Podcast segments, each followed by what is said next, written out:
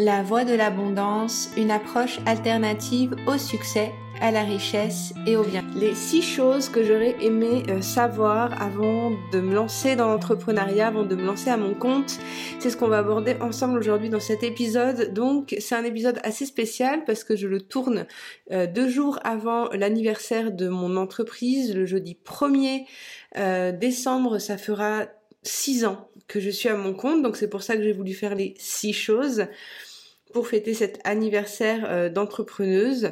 Et, euh, et en fait, j'avais envie de réunir euh, six enseignements clés qui m'ont vraiment qui ont vraiment été, on va dire, un résumé de ce que j'ai vécu pendant ces six dernières années.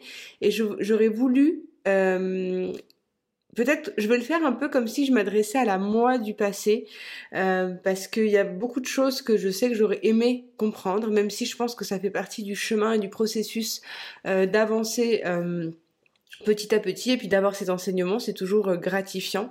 Euh, je pense que l'entrepreneuriat de la même façon que la maternité de la même façon que le mariage euh, que nos relations d'une manière générale c'est quelque chose qui va nous enseigner énormément de choses. On a beaucoup de d'apprentissage lorsqu'on se lance dans une relation en général parce que en fait je pense vraiment que notre entreprise c'est une relation. On entretient une relation avec notre entreprise avec les personnes qui nous entourent aussi dans cette aventure. Donc euh, on apprend énormément. Donc ça a été euh, six ans de beaucoup d'apprentissage. Et le lien avec l'abondance, bah, vous l'imaginez bien, euh, quand on a une entreprise qui fonctionne, bah, on se sent plus abondant financièrement. Et quand on a une entreprise qui ne fonctionne pas, on peut vite être pris à la gorge. Et j'avais envie de vous, vous partager ces, euh, bah, ce, ce, compte rendu des six années parce que j'ai vécu beaucoup de phases euh, intéressantes en espérant que euh, ça puisse euh, voilà venir vous réconforter si vous êtes dans ce chemin d'entrepreneuriat. Peut-être ça va être une opportunité aussi de me connaître un peu mieux pour ceux qui, qui me suivent depuis longtemps et, et voir un petit peu ce que j'ai pu aussi apprendre de tout ça. Et, et peut-être que ça éveillera aussi, ça vous rassurera dans, dans ce que vous faites. Là, je vais essayer d'être le moins brouillon possible, même si euh, bah, beaucoup de ces points que j'ai appris, euh, ils se regroupent. Il y a des choses qui se recoupent, il y a des choses qui se, qui sont liées. Il y a des enseignements que j'ai découverts, enfin que j'ai vraiment intégrés. Euh, il n'y a pas si longtemps que ça. Donc euh, il y a des choses, voilà, c'est assez frais dans ma tête pour certains aspects, mais euh, mais voilà, vous verrez comment ça va évoluer euh, au fur et à mesure. J'espère que ça prendra sens à la fin. Voilà. Alors le premier enseignement que j'ai eu de ces six années en tant qu'entrepreneuse, donc pour vous situer un petit peu déjà mon, mon, aventure entrepreneuriale, je dis six ans, mais en réalité j'avais essayé il y a dix ans de me lancer à mon compte, ça avait duré quelques mois. J'étais au Mexique, je venais tout juste de me former en énergétique à différentes techniques et je, moi j'étais freelance pendant euh, pas mal d'années mais j'étais j'avais un salaire qui tombait tous les mois. En fait j'étais euh, statisticienne dans une ONG donc pendant trois ans je recevais un salaire tous les mois euh, et je faisais en échange du coup des un travail de, de statistique d'études de, de chiffres. Et ça a été du coup stable pendant trois ans dans ma vie, même si j'étais euh, digital nomade à cette époque, parce que je travaillais déjà à distance. Mais euh, quand j'ai voulu me lancer à mon compte, ce projet euh, de trois ans avec l'ONG se terminait, et je, venais de terminer mes formations euh, en énergétique. Je me suis dit, bah, c'est le moment idéal pour me lancer. J'avais trois mois d'avance sur mon salaire, donc j'étais au Mexique. Et à ce moment-là, bah, j'ai voulu me lancer à mon compte à faire des à, proposer des, séances énergétiques, mais euh, bah, j'avais pas de structure juridique, j'avais juste ouvert une page Facebook, une amie m'avait fait des cartes de visite, enfin on était sur du bricolage à cette époque et euh, au bout de trois mois euh, je me suis vite retrouvée à, reprendre un boulot salarié parce que cette instabilité économique me pesait énormément et j'avais pas vraiment envie de ça je me sentais pas suffisamment prête en fait pour me lancer vraiment à mon compte le temps a passé, je me suis relancée moi dans des projets, on va dire un peu plus euh, bah, académiques. J'ai voulu me lancer dans mon doctorat et à ce moment-là, euh, bah, j'ai eu des problèmes de santé qui font que j'ai été, euh, bah, je me suis rentrée chez mes parents. Mes parents sont entrepreneurs, ont toujours été commerçants et, et mon père venait tout juste de lancer un laser game et il y avait personne pour s'en occuper. Donc c'est à ce moment-là que je me suis euh, lancée euh, bah, à, m'occuper du, commerce de mon père. Donc j'ai été euh, gérante dans la Game pendant un an et demi avant de me lancer dans l'aventure de donner des séances de sophrologie, des ateliers et tout ça, et des cours en ligne. Donc mon, mon aventure entrepreneuriale, je dis six ans, c'est six ans de mon activité à moi, Anne-Charlotte Bougalem, en tant que personne à son compte. Mais avant ça, j'avais déjà eu des expériences en tant qu'entrepreneuse ou en, termes de, gestion d'entreprise. Donc il y avait des choses que je savais déjà à la base. Euh, de toute façon, je pense que tout le monde a un parcours. Hein. Il n'y a pas euh, un parcours qui est mieux qu'un autre, mais euh, ça m'a déjà donné des, bases. Et pour comprendre déjà le premier enseignement, c'est qu'en fait, quand tu te lances pour entreprendre quelque chose, il faut avoir une confiance en soi qui est inébranlable. Et en fait, cette confiance, elle euh, se travaille à des couches toujours plus différentes en fait. Euh, je m'explique, moi quand je me suis lancée, je sortais tout juste d'un an et demi, donc où j'étais euh, chargée dans laser game, donc je m'occupais de tout dans cette entreprise. J'avais juste une personne avec moi qui travaillait, mais en gros je faisais depuis la réservation téléphonique, l'accueil des clients, la gestion administrative. Il y avait beaucoup de choses que je faisais et même le ménage.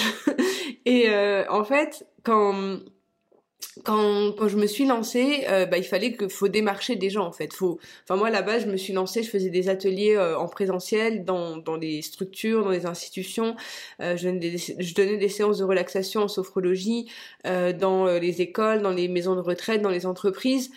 Donc en fait, si j'avais pas eu cette confiance de pouvoir me pointer devant le maire, devant les les personnes en fait, les, les, personnes qui sont chargées de projets, euh, j'aurais jamais pu euh, avoir euh, bah, des contrats dès le début. Dès que je me suis, euh, dès que j'ai ouvert mon entreprise, le 1er décembre, le 2 décembre, je donnais déjà euh, des ateliers, même avant d'avoir mon statut juridique, j'avais déjà commencé à démarcher des gens dans, dans, dans ce que je faisais en fait. Et je trouve que c'est important d'avoir conscience que en fait, faut pas attendre d'avoir confiance en soi pour pouvoir se lancer. Il faut pas avoir, faut pas attendre d'avoir confiance pour faire les choses.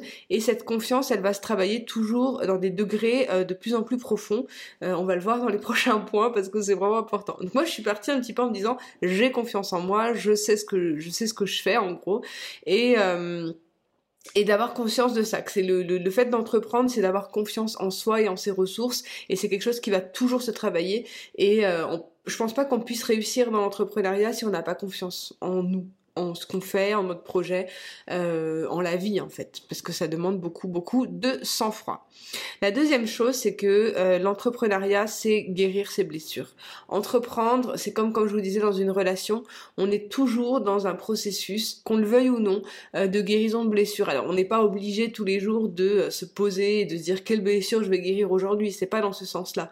Mais le fait d'entreprendre, ça va venir réveiller euh, nos blessures, nos, nos, blessures en lien avec l'argent, nos blessures en lien avec le rejet, en lien avec la peur de l'échec, la peur de se tromper, la peur d'être mal vu. il y a toutes les peurs qui vont se réveiller parce qu'on est comme un animal euh, sans défense, entre guillemets, qui se lance euh, à suivre l'appel de son âme. Et en fait, on n'a pas, enfin, il y a forcément des choses qu'on a à travailler en nous. Et moi, quand je vois le recul que j'ai aujourd'hui, six ans après, il y a des choses, comme je vous dis, que je pensais avoir compris il y a six ans, alors qu'en fait, mais pas du tout. Et, euh, là, j'ai l'impression d'aller dans des degrés de profondeur toujours plus plus intenses euh, dans mon travail de guérison. Donc par exemple la maternité aussi c'est euh, une opportunité de guérir ses blessures, une relation amoureuse aussi, même parfois des relations amicales. Bref, euh, une, le fait d'entreprendre, se lancer à son compte, ça va venir nous, nous faire guérir nos blessures. Et il y a une erreur que je vois souvent, c'est cette idée de oui mais moi j'ai encore euh, du chemin à faire avant de me lancer et avant de pouvoir accompagner les gens. Alors moi je dis oui et non. On, on continuera à le faire, même, même on, on ça s'arrête jamais. Donc moi j'avais un peu cette culpabilité à un moment de me dire ouais mais j'ai pas encore suffisamment travaillé sur moi pour accompagner les gens. Donc ça je pense que c'est pas forcément euh, juste. Et euh, dans le deuxième dans le deuxième euh, l'effet inverse c'est il n'y a pas un moment où on se dit ah bah c'est bon. J'ai tout fini de guérir comme blessure. J'ai plus je peux je je suis enfin légitime à entreprendre. Ou bien je euh, j'ai plus rien à, j'ai plus de blessures à travailler. Bah non, en fait, il y en aura toujours une. La troisième chose, c'est quelque chose que j'ai, toujours su, mais disons que là, ça m'est, euh, ça m'est arrivé en pleine face. ces derniers temps parce que je l'avais pas vu sous cet angle-là. Et c'est un truc qui est, on le dit souvent, hein, on est la somme des cinq personnes avec qui on passe le plus de temps. Et bien s'entourer quand on est entrepreneur, c'est super important parce que euh, bah, on est super influencé par ce que les gens euh, nous disent, on va avoir beaucoup de d'insécurité et d'avoir un cocon euh, sécure de gens qui, qui entre guillemets nous soutiennent ou du moins qui, qui nous aiment et qui nous acceptent tels que nous sommes, c'est vraiment important. Et dans la vie, hein, d'une manière générale, bien s'entourer, c'est important.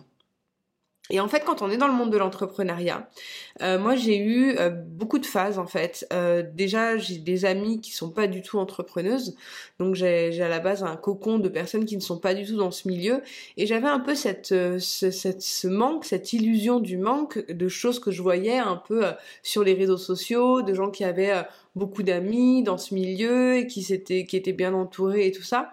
Et j'ai voulu un peu, euh, voilà, me forcer entre guillemets des amitiés ou des collaborations avec des gens euh, pour pouvoir euh, entre guillemets me sentir exister. Alors que mon entreprise fonctionnait très bien, je, je m'en sortais très très bien dans ce fonctionnement que j'avais, donc sans forcément avoir des amis entrepreneurs, mais en ayant bah du coup voilà des amis de la vie de tous les jours. Et j'ai voulu en fait, euh, au bout d'un moment, me dire ah bah si j'ai envie de passer au niveau suivant euh, dans mon entreprise, il faut que je me que je sois amie avec ces personnes qui ont l'air, vous savez un peu comme dans la cour de récré ou ces personnes qui ont l'air vraiment cool et populaires. Euh, j'ai besoin d'être amie avec elles pour pouvoir évoluer dans mon entreprise. Et là, ça a été une grosse erreur. Et c'était une grosse erreur parce que euh, déjà je me suis euh, bah, inscrit à des programmes ou à des formations euh, histoire de, de, me rapprocher en fait de certaines coachs ou certains, certaines accompagnantes qui me semblaient beaucoup plus avancées que moi parce que je me comparais par rapport à un chiffre d'affaires. Mais du coup dans la réalité, déjà, j'ai eu bah, beaucoup de, de déceptions, donc je devais passer par là, je pense, pour comprendre. Et puis en fait, les personnes que j'ai pu rencontrer dans ces cercles-là, euh, bah, c'était pas forcément des personnes qui, qui avaient euh, euh, en fait, c'était un peu comme quand on essaie de forcer des amitiés avec des gens et ça marche pas. Donc moi, du coup, je me suis beaucoup déçue de ça. Enfin, j'ai été beaucoup déçue de, vouloir à tout prix euh, créer des liens avec des personnes qui, en fait, euh, déjà n'avaient pas forcément le même, euh, la même vision de l'entrepreneuriat, qui était plus portée par des valeurs de gagner de l'argent sans rien faire, en fait, alors que moi, je suis portée par une mission qui est de transmettre à chacun des outils pour qu'ils se reconnectent avec leur âme, quelque chose de très spirituel finalement. Et, je me suis euh, raccrochée à des personnes qui n'avaient pas forcément cette vision-là. Et je dis pas que j'ai une meilleure vision que les gens, mais euh, moi, mon, objectif d'entreprendre, ma mission d'âme, euh, je la portais quand j'étais déjà dans un, une envie de faire un doctorat. Euh, je, je l'ai depuis, je crois que j'ai 15 ans, que je pense que j'ai envie de, de créer euh, un projet qui puisse faire permettre aux gens de se rendre compte de la puissance qu'ils ont en eux, de, de cette connexion à l'âme et cette connexion à, à, quelque chose de beaucoup plus grand, à, des questions existentielles en fait, en lien avec notre place sur la Terre. Et du coup, bah, se confronter à d'autres réalités, moi ça m'a ça m'a conduit à me sentir moins en confiance de ce que je faisais ou un peu cette idée de ouais mais c'est des choses euh, voilà c'est trop perché ou ce genre de choses. Alors qu'en fait c'est c'est pour moi c'était bah, mon ce qui me portait en fait. Enfin je me suis laissée euh, envahir par les par les pensées des autres. Et donc ça c'est quelque chose qu'on voit beaucoup dans le human design qu'il y a des personnes qui sont plus ou moins hermétiques à ce que les gens pensent et qui sont plus ou moins hermétiques, qui ont une forme d'empathie. Donc il y a l'empathie émotionnelle, il y a l'empathie euh, cognitive, je dirais, il y a l'empathie de plein de niveaux différents en fait. Et moi, j'ai la, la, particularité d'être en pâte sur beaucoup de points. Donc, les pensées des gens m'impactent énormément. Donc, en fait, si une personne a une pensée euh, par rapport à son projet ou tout ça, et eh ben, si je reste collée à cette personne, et eh ben, je vais avoir ces mêmes idées. Et du coup, ça a été très euh, dur pour moi de m'en sortir et ça a été euh, euh, voilà des longs mois où même j'ai eu une perte de vitesse dans mon entreprise, où j'ai même failli tout arrêter, où j'ai eu des problèmes de santé. Enfin, il y a eu plein de choses qui se sont euh, mêlées euh, du fait de m'entourer de personnes qui n'avaient pas forcément cette même vision.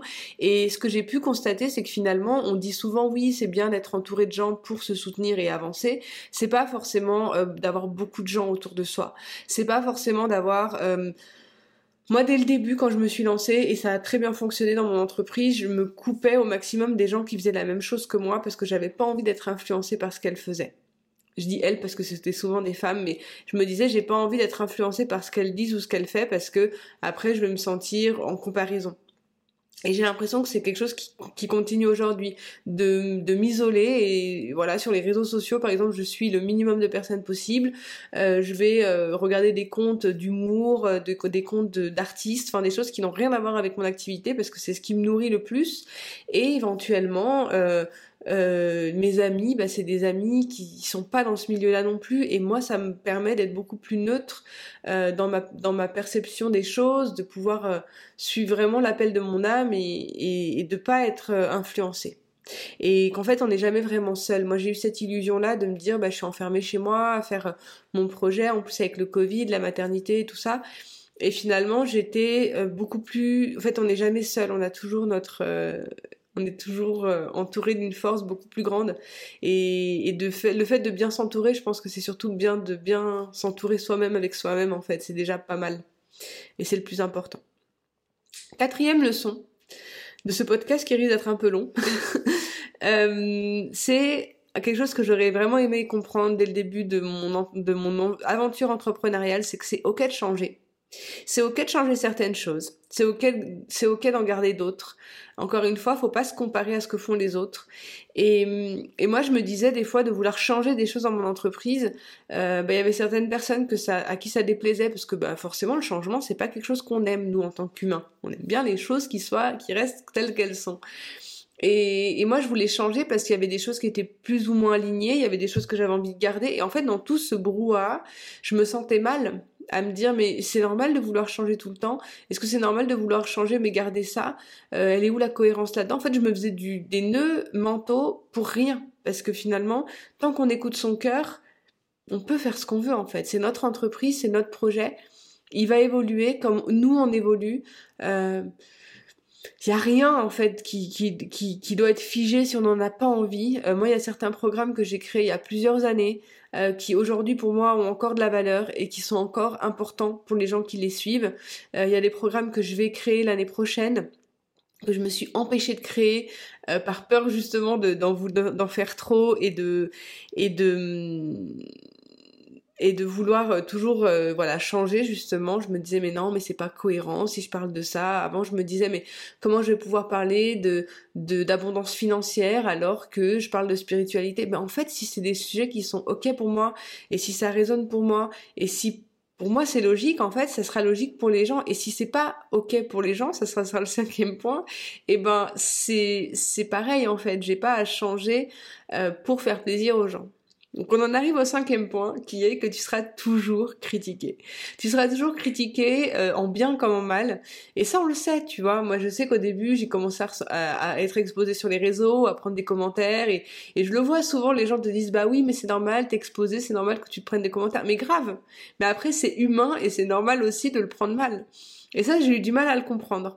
Euh, Qu'en fait, je comprenais pas pourquoi je j'acceptais pas la critique. Euh, je l'acceptais d'une certaine façon parce que pour s'exposer, forcément, on va en recevoir plus. Mais dans le fond, il y avait toujours des parties de moi qui n'aimaient pas se faire critiquer.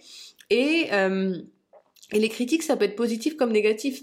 Euh, il y a différents degrés. J'ai fait, je me suis même fait accompagner sur des ateliers, sur euh, des techniques de d'hypnose, de pour pour travailler ce, ce sujet-là. C'est pas quelque chose que j'ai pris à la légère, mais je me rendais compte qu'il y avait encore des choses qui m'affectaient. Et jusqu'à pas longtemps, je vous avais fait un post d'ailleurs là-dessus où je vous ai parlé de tu es trop. Euh, c'est trop ce que tu fais. Et je me disais, mais en fait, je l'ai pris mal, je, me suis même dit, mais c'est vrai, euh, c'est peut-être trop. Et, en fait, au bout d'un moment, je me suis dit, mais si c'est trop pour les gens, mais ils ont qu'un partir en fait. Euh, surtout que c'est sur les réseaux sociaux, c'est pas mes clients qui me font des critiques, bien sûr. C'est souvent des gens du coup qui sont lambda sur les réseaux sociaux que je n'ai pas forcément euh, euh, à qui j'ai pas forcément de compte à rendre. Et je me suis rendu compte de ça en fait, que finalement il y a certaines personnes qui vont trouver que c'est pas assez ce qu'on fait, il y a des personnes qui vont trouver que c'est trop, il y a des personnes qui vont adorer ce qu'on fait et puis après ils vont plus aimer, il y a des personnes qui vont euh, liker tout ce qu'on fait comme post et comme euh, publication et qui adorent et d'autres personnes qui bah, du, et du jour au lendemain vont arrêter. En fait, la critique, c'est le, c'est quelque chose de permanent. Après, la critique, on l'a aussi dans la vie de tous les jours, avec nos proches, avec notre conjoint, avec même nos enfants. Euh, se faire critiquer, c'est la chose la plus naturelle qu'il y a. Et ce que j'ai compris, en fait, c'est que quoi que je fasse, je serai critiqué, donc autant faire ce qui me plaît, parce qu'au moins je serai critiqué pour une bonne raison. Et ça peut paraître bateau comme phrase, mais là aujourd'hui, j'aurais, pu la dire il y a longtemps, cette phrase déjà, mais là aujourd'hui je l'ai saisie à un niveau tellement plus profond de mon être. Euh, c'est comme si, en fait, on acceptait les choses. C'est, ça aurait pu être un point à part entière, mais en fait, ce que j'ai compris, c'est qu'il y a trois degrés d'intégration dans la vie. Il y a le degré mental, il y a le degré émotionnel et il y a le degré cellulaire. Et le degré mental, en fait, ça va être de ah oui, je sais que je serai toujours critiqué. J'ai compris. J'ai compris. Le degré émotionnel, c'est que je le sens, en fait, émotionnellement, et ça me fait mal. Parce que le fait de se dire je vais être toujours critiqué, ça me fait mal. Parce que c'est pas forcément agréable d'être critiqué. On est des humains, c'est normal qu'on ressente des choses. Et au niveau cellulaire, c'est ouais, j'ai passé cette épreuve des émotions. Je peux ressentir, je suis ok à ressentir ces émotions inconfortables du fait d'être critiqué et je peux euh, continuer en fait. Euh, je le sens au niveau cellulaire, c'est ça veut dire que je vais agir et je vais utiliser euh, ma voix, mon, mes mots, mes, mes, canaux de communication, tout ce que je fais en, en, intégrant que je vais être critiqué. Et, c'est les, les, trois niveaux d'intégration qui sont essentiels. Parce que ça arrive encore souvent hein, qu'on me dit oui, mais tu vois, bah ça c'est oui, ça c'est ça, ou tu vois un peu dans ce côté un peu mental, alors que quand tu le sais vraiment au fond de toi, bah c'est différent. La sixième, le sixième enseignement qui est, je crois, le plus important que j'aurais tellement aimé comprendre et qui a même pas euh, six mois, encore euh, en huit mois, euh, j'étais vraiment au fond, au fond, au fond du gouffre euh, par rapport à ça. C'est cette notion d'échec. L'échec n'existe pas. L'échec n'existe pas quand on est dans l'entrepreneuriat, quand on est dans une relation, qu'on a l'impression d'avoir passé des années dans une relation qui au final se termine. Il n'y a pas d'échec. Quand on a entrepris quelque chose, quand on a fait quelque chose, on peut pas après se dire j'ai échoué. Et même si euh, les résultats qu'on a, c'est pas ce qu'on voudrait. Et ça, ça a été très compliqué pour moi parce que les quatre premières années de mon entreprise, euh, mon entreprise a décollé. Euh, chaque année, j'avais une croissance de, mon chiffre d'affaires, j'avais toujours plus de clients, toujours plus de gens, toujours plus de bah, de visibilité, d'impact. Euh, je vivais de plus en plus euh, confortablement grâce euh, à mon entreprise.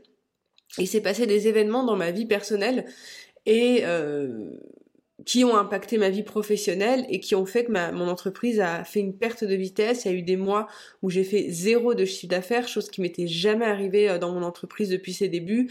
Euh, je, j'étais, voilà, il y a eu plein de choses qui se sont passées, une accumulation en fait d'événements. Et et derrière tout ça, en fait, j'ai vraiment été pendant des mois et des mois à me culpabiliser, à me dire mais en quoi j'ai échoué, qu'est-ce que j'ai fait de mal, qu'est-ce qui s'est passé, à essayer de décortiquer le truc et à me culpabiliser de dingue parce que je me disais mais c'est pas possible, moi qui, qui avait fait tout ça, qui avait construit tout ça, comment ça a pu être un, un échec comme ça? Et puis c'est un revers de médaille qui est quand même dur. Et puis on passe quand même, enfin moi je suis je suis passée, je vous le dis en toute authenticité, si vous êtes arrivé jusqu'ici à écouter ça, euh, je vous confie ça, mais et c'est encore euh, dur à assumer, mais je suis passée euh, limite de vivre avec un, salaire de 5000 euros par mois à 0 euros. au niveau psychologique, c'est très compliqué parce qu'on se dit mais je suis nulle. moi en plus qui est toujours attaché énormément d'importance à à ma vie professionnelle, j'ai fait sept ans d'études, j'ai toujours, enfin, je suis quelqu'un qui travaille beaucoup pour ce que je fais, donc c'est pas comme si euh, j'avais rien fait et j'avais attendu que les choses se passent. Ça a vraiment été euh, le euh, quelque chose qui qui, qui est arrivé suite à plein d'événements, mais mais c'est très compliqué psychologiquement.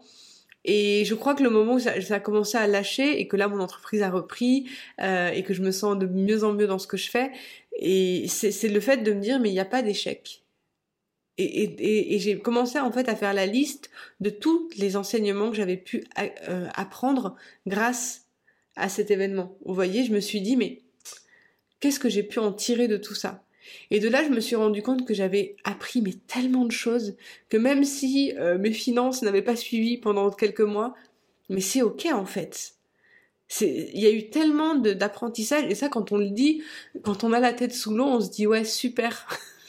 mais en fait, quand on prend conscience de ça, c'est là que ça vient se débloquer parce qu'on se rend compte que derrière cette baisse de chiffre d'affaires et même ce, cette, ce revers de médaille, eh ben il y a eu euh, moi des compréhensions de mon être, de blessures que j'avais, de poser mes limites, de d'une connexion tellement plus grande à ma mission d'être et ma mission de vie et, de ce que j'ai envie d'apporter que ça a pas de prix en fait finalement. Si ça devait se recommencer, peut-être que je le vivrais de la même façon et ce coup-ci peut-être que je serais pas pendant des mois et des mois me, me flageller encore plus parce que les choses n'ont pas fonctionné comme j'aurais souhaité parce que finalement c'est mon ego qui aurait voulu que les choses soient différentes. J'aurais voulu que, bah, après avoir investi euh, 10 000 euros euh, dans euh, d'un coaching euh, pour avoir des résultats, bah, les résultats, je les aurais obtenus, mais finalement, je les ai pas obtenus de cette forme-là je les ai obtenus euh, d'une autre façon que je suis à peine en train de saisir aujourd'hui. Et peut-être que dans euh, six mois, bah, je pourrais enfin dire, mais mais même maintenant, j'ai pu faire ce travail de pardon et de pardon envers moi-même et pardon euh, envers tout ce que j'ai pu penser et récupérer en fait les parties de mon être qui ont été blessées et de me dire qu'en fait c'est ok, c'est ok. Voilà. C'est les six choses que j'aurais aimé euh, peut-être savoir avant d'entreprendre. Ça m'aurait permis peut-être de passer des mois et des mois à me, comme je vous dis, de se flageller, de se dire que les choses ne fonctionnent pas comme on le voudrait et qu'on est nul.